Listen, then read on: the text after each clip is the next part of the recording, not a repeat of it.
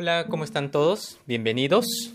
Hoy día vamos a hablar de un tema muy importante, muy interesante, e, y es sobre la gestión de proyectos. Seguramente has escuchado qué es gestión de proyectos. En todo caso, repasemos el concepto de proyectos. Proyecto es todo esfuerzo temporal que se lleva a cabo para entregar un producto o un servicio en un tiempo determinado. Eso quiere decir que tiene una fecha de inicio y una fecha de fin. Y tú tal vez pienses, yo no gestiono proyectos. Pues no, estás equivocado si piensas así. Porque tú sí gestionas proyectos. Mira, desde el concepto o el ejemplo más sencillo, cuando tú haces un trabajo de investigación, ya sea tu tesis o un trabajo simplemente de rutina, tú vas a entregar un producto que es este contenido a un maestro que va a verificar ese producto y va a aceptarlo y en base a eso te va a poner una nota. Tú lo haces en una fecha determinada, inicias en un momento, puede ser un trabajo semanal, mensual, trimestral, pero lo vas a entregar en una fecha de fin. Y como puedes ver, tú gestionas proyectos, gestionas proyectos, porque incluso como es un trabajo, a veces es grupal, entonces también administras recursos. ¿Qué pasa cuando hacemos entonces las cosas, ya sea para entregar un producto, un servicio, sin una guía de buena práctica? Es obvio que todos cuando nos dan un objetivo tratamos de cumplirlo, pero muchos aplicamos de lo que vemos, lo que conocemos, y a veces te ha pasado seguramente que te faltó un día más, o a la hora de la revisión no sacaste el 20, es una nota baja, y tú te preguntas, pues, ¿habrá alguna forma de hacer asegurar el éxito? Y sí, sí la hay. Y eso es, por ejemplo, lo que vamos a ver conmigo, que es el PMBOK. ¿Qué es el PMBOK? El PMBOK son guías para la gestión de proyectos, en donde están metidos un montón de herramientas de información relacionadas de todo tipo, que cuando uno lo conoce, entonces son cosas nuevas que vamos, que vas aprendiendo y cuando te toque asumir un reto, ya sabes que debes pasar por el paso 1, el paso 2, en ese paso deberías tener en cuenta tales herramientas y entonces ya va adquiriendo un orden y un orden digamos que ya lo han hecho otras personas en el mundo porque justamente el PMBOK si bien los, lo hacen en Estados Unidos pero todas las todos los profesionales del, planeta, digámoslo así, contribuyen y pueden decir, no, lo que dice acá, cómo gestionar el tiempo, hay que corregirlo. Mejor pon esto porque ya hay una técnica que ya está difundida y así se hace. Y eso va alimentando este material. Entonces, eso quiere decir que lo que hoy día yo te voy a enseñar no va a ser todo lo que, lo que incumbe a la gestión de proyectos, solamente vamos a ver una parte, que es la gestión del alcance. Ya dicho esto, te invito a que sigas la serie que vamos a tocar todos los temas que tienen que ver. Serán como 10 podcasts, así que paciencia, que va a ser muy importante para tu enriquecimiento. Ahora, yo te cuento lo siguiente, ya cómo nace también esto, porque algunos pueden pensar, no lo necesito. Pues bien, yo cuando inicié el trabajo, muchas veces mis jefes, cuando el cliente le decía necesito esto para tal fecha, yo veía que no tenía cómo sustentar, oye, no, esto lo que pides no va a estar para dos semanas. Y entonces el, cliente, pónganse también en su lugar, puede pensar que me quiere pasear. ¿No es cierto? Entonces dice, no, tiene que ser para dos semanas. Y uno obviamente va a tener que quedarse más horas de, la, de las que se le contrata para trabajar, va a entrar el tema de amanecida, y al final va a llegar la fecha, y muchas veces, si bien se cumple con la fecha, el producto tiene defectos. Tiene defectos. Y obviamente eso tiene que volver a hacer. Y hay un costo. Hay un costo. Todo. Cuando tú vuelves a hacer algo, tiene un costo. Tal vez no sea un costo porque tú mismo lo vuelves a hacer, pero si lo monetizamos, esas horas cuestan. Porque podrías estar haciendo otra, cosa. Y, y en la gestión de proyecto lo que vamos a aprender entonces es cómo hacer bien las cosas desde la planificación y luego su posterior ejecución para cuando llegue el día de la entrega pues todo cumpla con, la fecha que se acordó y que lo que el cliente en un momento pidió, eso se le está entregando. Y que las incidencias o los errores prácticamente no existan. Bueno, eso es un mundo irreal, ¿no? Pero cuando uno hace bien las cosas, la probabilidad de éxito es mucho más alta. Pues bien, entremos entonces a definir qué cosa es gestión del alcance. Grábate lo siguiente, ¿ya? Gestión del alcance es definir el trabajo que se va a tener que realizar en el proyecto. ¿okay? Es aterrizar esa idea que está, aterrizarla y ya aterrizada sabemos todo lo que hay que hacer para cumplir con el proyecto. digamos lo siguiente, vamos a poner, vamos a poner un caso, vamos a poner un caso práctico, que vamos a, poner un restaurante para hacer entregas delivery. Entonces, en gestión del alcance yo voy a tener que definir qué cosas tiene que hacer el contratista para yo tener mi restaurante. Así de simple. Entonces yo definiré, pues quiero que sea de un piso, de dos pisos, que tenga un sistema para hacer los pedidos online, cómo voy a hacer los cobros, qué requisitos voy a necesitar para el personal, qué medidas de seguridad, de calidad, todas esas cosas que te estoy mencionando. Eso trata la gestión del alcance. Ya empezar con las definiciones. ¿Para? ¿Para qué? Para que posteriormente yo diga, ah, ya, eh, el tema de la construcción te encargas tú, el tema de contratación de personal te encargas tú, aquí están los requisitos que yo quiero, el tema de los sistemas, aquí te encargas tú, yo acá te estoy indicando qué necesito, porque yo quiero solamente que esté en web, no necesito eh, que esté en aplicaciones, porque eso ya es un costo y ya lo, haré posteriormente. Entonces, en gestión del alcance ya definimos qué entregables, qué trabajos se va a tener que realizar. Como estoy hablando de que vamos a trabajar en conjunto con un montón de personas, hay que ordenar las cosas. Yo no voy a estar en todo, tú no vas a estar en todo. ¿Y cómo entonces te aseguras, tú, desde tu posición de responsable, que la cosa marche bien? Si no vas a poder estar en todos. Y para eso están los planes. En los planes, acuérdate de esta palabra siempre, plan igual a cómo hacer. Así de simple, cómo se van a hacer las cosas. En el plan de gestión del alcance, tú tienes que especificar cómo se va a definir los requisitos, cómo se va a hacer la verificación. Si estamos hablando que vamos a trabajar con proveedores, alguien tiene que verificar que ese proveedor haya cumplido y alguien le dé un check, está bien, observado. Imagínate que no haya un plan y tú un día no estés, ¿ok? Y está un responsable y esa persona acepta ese producto. Así de simple, lo acepta. Porque vio que sí cumplía con ciertas cosas. Pero para ti no solamente era que te entreguen, digamos, el local, no solamente eso, sino con las licencias. Y justo se le olvida pedir las licencias. Te das cuenta, pero si en un plan tú pusieras, ya, mira, para entregar o para dar conformidad a todos estos entregables tiene que estar el producto, aparte de manuales, aparte de documentación. Entonces al momento de hacer la verificación, la persona que esté, ah, va a ver, yo para recibir está bien, lo hago, si no hay ningún problema, lo hago.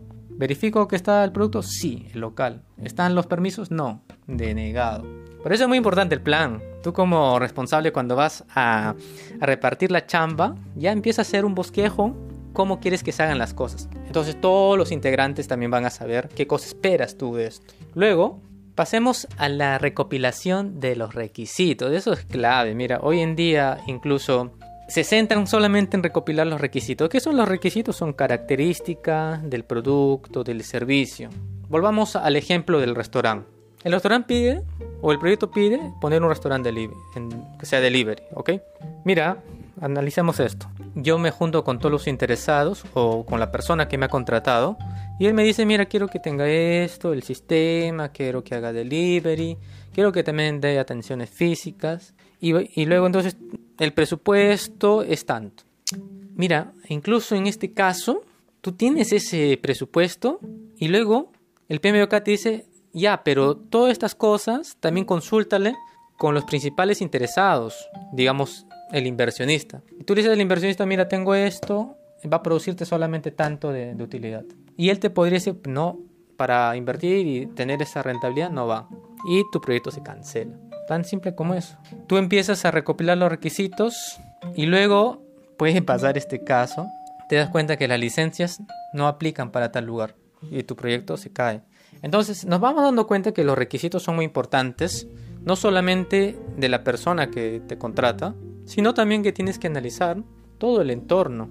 Y hay técnicas. ¿Cómo tú recopilas requisitos? Estamos hablando ya, yo voy entendiendo, requisitos son características del producto, del servicio. Graba siempre esto, haz encuestas. Haz encuestas y trata de identificar todas las personas que están alrededor, no solamente con la persona que, que tienes el trato, con otras personas. Consulta a lo que nosotros llamamos al juicio de experto. Juicio de expertos son las personas que ya tienen mucho conocimiento sobre este producto o cosas relacionadas. Ellos te van a dar siempre un feedback. Ese feedback tú lo vas a poder recepcionar, vas a poder ordenarlo, clasificarlo y luego en reuniones de focus group se verá qué requisitos sí cumplen.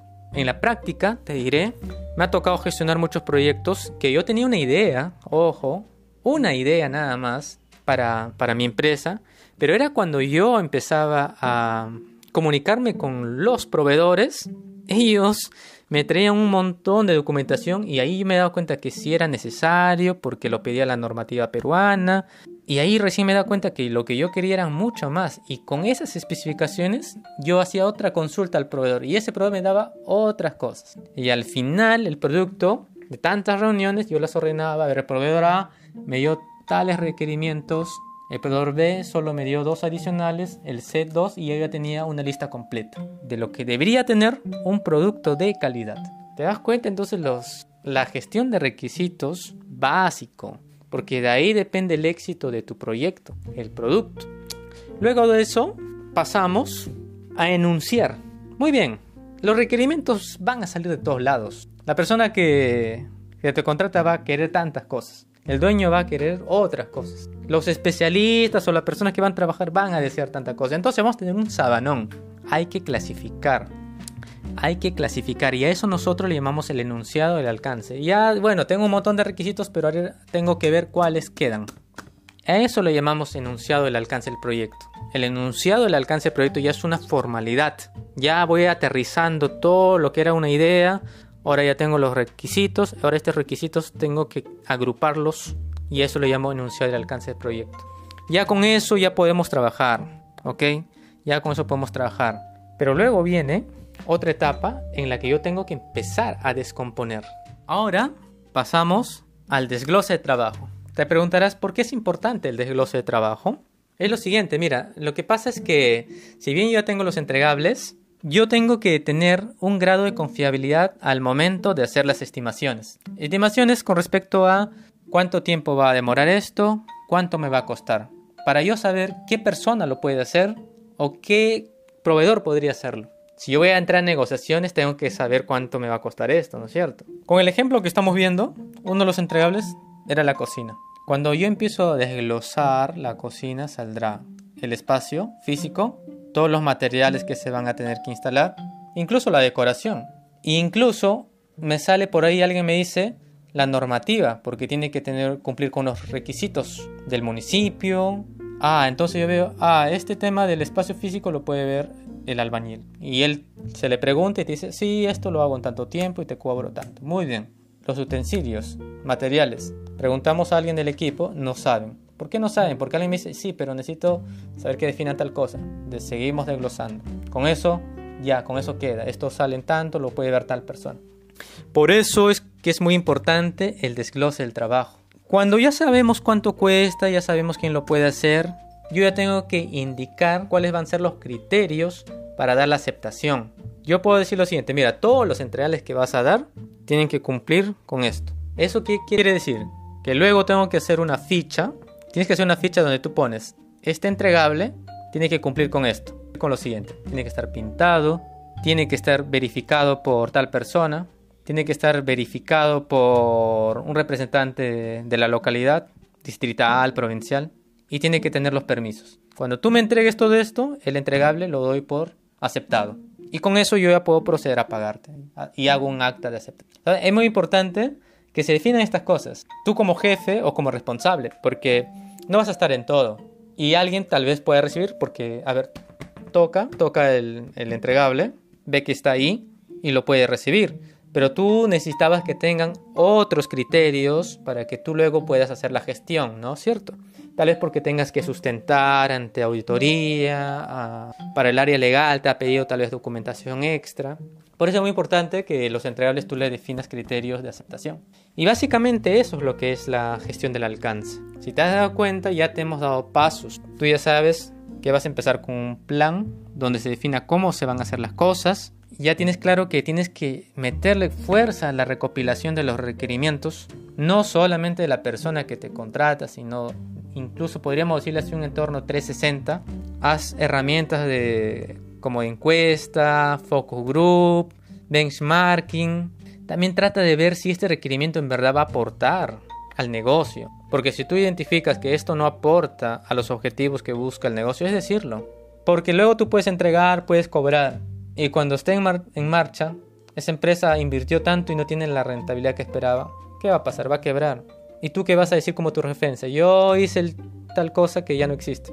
Ahora eso es muy importante que, que informes en ese momento si ves que aporta o no aporta. Cuando ya haces los requerimientos, como tú estás trabajando con un tiempo, con un costo, tienes que analizar qué cosas deberían ir para que cumpla con lo mínimo. Y en todo caso informar que esto lo tendrían que ver en otra etapa. ¿Te das cuenta? Y entonces ya entramos al enunciado del alcance del proyecto. Como luego tú vas a tener que darle un check al proveedor o la persona que ha hecho, entramos a la verificación del alcance. Espero que te haya quedado claro. Cualquier cosa puedes escribir y podemos revisarlo. Ha sido un gusto compartir contigo. En el siguiente podcast ya tocaremos gestión del tiempo. Ahora ya tengo el entregable. Ahora, ¿cómo yo empiezo a descomponer para que yo pueda saber todos los trabajos que hay que hacer y cómo yo me aseguro que esas personas cumplan? Ante a las presiones tal vez de la organización o del contrato que he hecho. Ahora, ¿cómo hago? Porque esto estaba para 20, ahora me han dicho que necesitan para 10, me van a pagar más. ¿Cómo hago? Entonces eso lo vamos a ver en el siguiente podcast, gestión del tiempo. Muy agradecido con todos ustedes y gracias por su atención. Bueno, eso sería todo. Muchas gracias, muy agradecido por su atención. Ya nos estaremos viendo en un siguiente capítulo.